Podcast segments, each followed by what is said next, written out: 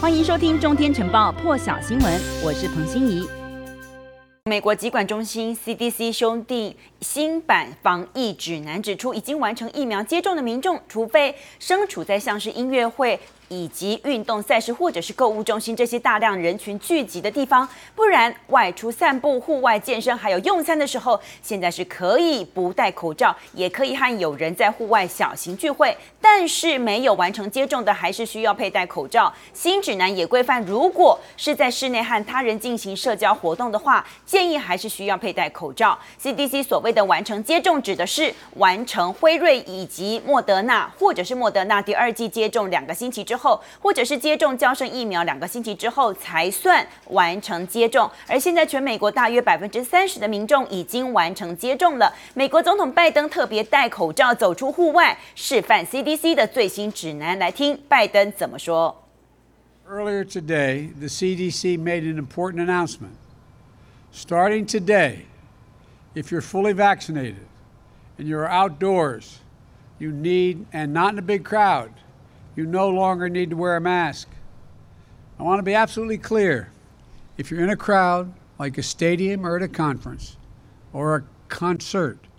you still need to wear a mask, even if you're outside. 印度过去二十四小时新增病例三十二万三千一百四十四例，虽然比前一天三十五万多例稍微降了许多，但是疫情还是没有改善。印度经济时报报道，疫情让许多有钱人和宝莱坞明星都在想办法要离开印度，甚至直接包机或搭乘私人飞机逃离印度。而宝莱坞明星在社区媒体上，这还有些人分享前往马尔地夫度假照片，通通引来批评。印度包机服务公司还说。现在呢，有十二趟飞往杜拜的包机航班当中呢，每一趟航班都是客满的。另外一家包机服务公司也说，一天接到八十次飞到杜拜包机的询问，公司已经向国外更购买更多的飞机，要来满足印度国内的需求。现在从孟买租一架十三人座的包机到杜拜。费用是三万八千美元，就是新台币一百零六万。那如果是一架六人座的包机，费用也要三万一千美元。那现在包含英国、德国、比利时，越来越多国家和机场都对印度禁航，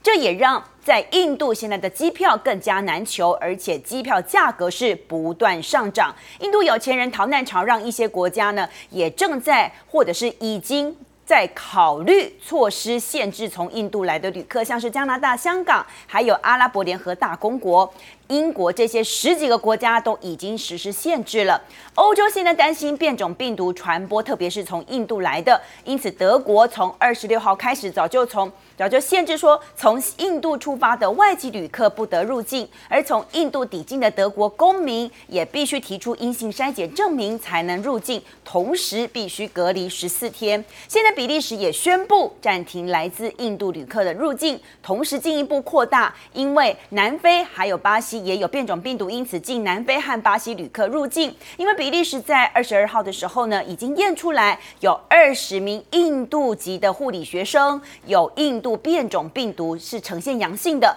另外，瑞士因为在二十五号也公布了一名在机场过境的乘客身上发现第一例。印度变种病毒，所以瑞士现在也打算对来自印度旅客寄出进一步的限制。但是欧盟现在也同时宣布，包含爱尔兰、比利时、罗马尼亚、卢森堡、葡萄牙以及瑞典这六个成员国向印度。提出援助，包含了医用氧气以及抗病毒药物瑞德西韦，将在这几天之内运抵印度。法国和德国还有其他的成员国呢，预计在接下来几天也会加入紧急援助的行列。美国总统拜登现在出面强调，已经向印度总理莫迪承诺了，将会提供生产疫苗的原材料以及瑞德西韦这些药物。来听听拜登怎么说。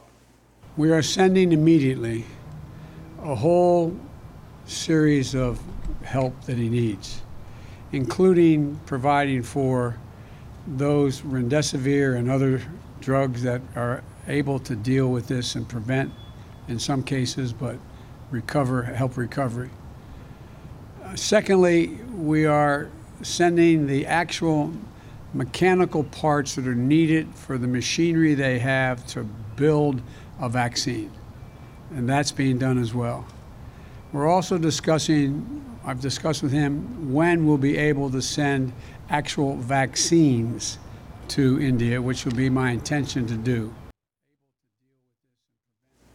印度疫情不不止烧到白宫，现在连美国国会议员还有科技公司执行长，现在说都要联手驰援，确保物资可以平均分配到印度全国各地。全球最成功的两名印度裔指标人物，一个是。微软执行长纳德拉，他现在决定向印度提供紧急援助。他在推特上面说，为印度目前的状况感到心碎。而几个小时之后呢，Google 执行长皮查伊他也加入了纳德拉的行列。他推文说，恶化的冠状病毒危机让他震惊不已，同时宣布 Google 还有员工呢将提供高达十三点五亿卢比，大约新台币五点零二亿元的经济援助。大陆国务委员兼外交部长王毅在主持大陆与阿富汗、巴基斯坦、尼泊尔、斯里兰卡、孟加拉六国外长合作应对疫情视讯会议的时候，也证实了大陆有关企业在政府支持下已经积极行动起来，援助的八百台制氧机已经从香港运抵印度了。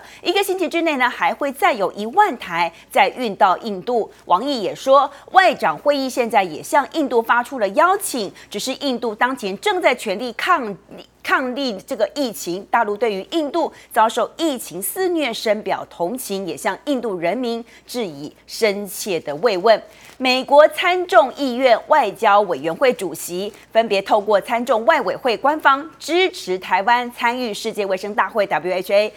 大约是超过二十名的美国国会议员也透过推特呼应，并且呼吁。国会通过支持台湾参与 WHA 的决议案。民主党籍参议院外委会主席梅德兰梅兰德茨呢，他也透过参院外委会推文说，参议院呢应该通过他和参院军事委员会共和党籍的首席议员英和飞的提案，支持台湾参与 WHA。梅兰德茨呢和英和飞呢，其实在三月中旬的时候就有重提过提案，要求美国国务卿在台湾没有取得观察员身份的每一届 WHA 之后。都需要说明美国改变或者是精进哪些挺台湾的作为。法案同时也说，病毒没有国界，不必要将台湾排除在全球卫生合作之外，只会增加全球传染病所带来的危险。现在众议院民主党籍众议院薛曼，还有共和党籍的众议员金义玉呢，则率先在二月十八号就提过，要协助台湾参与世界卫生组织 WHO。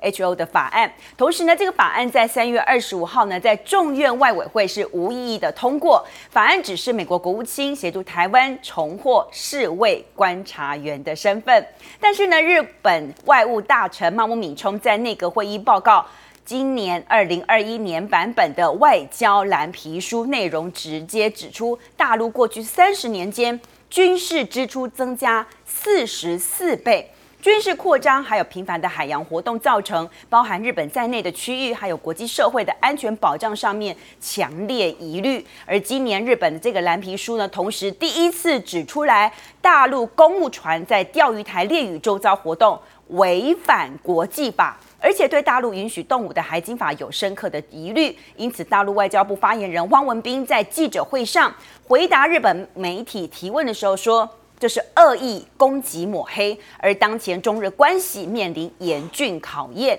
大陆敦促日本纠正错误做法。由于日本外交蓝皮书当中呢，将日中关系称为最重要的双边关系之一，汪文斌也引用说，大陆希望这个。用语呢，不应该只是停留在口头上，而是要应付像是这些实际行动当中。汪文斌同时也说，钓鱼台列屿是大陆固有领土，大陆海警在钓鱼台海域开展巡航执法活动，是依法行使本国固有权利。至于涉港涉疆事务呢，是大陆内政，不容许外部势力干涉。汪文斌还说，日本新版的外交蓝皮书。大肆渲染大陆威胁，对大陆恶意抹黑攻击，无理干涉大陆内政，对此坚坚决反对。同时呢，也透过外交管道，已经向日本提出严正交涉。更多精彩国际大事，请上中天 YT 收看完整版，也别忘了订阅、按赞、加分享哦。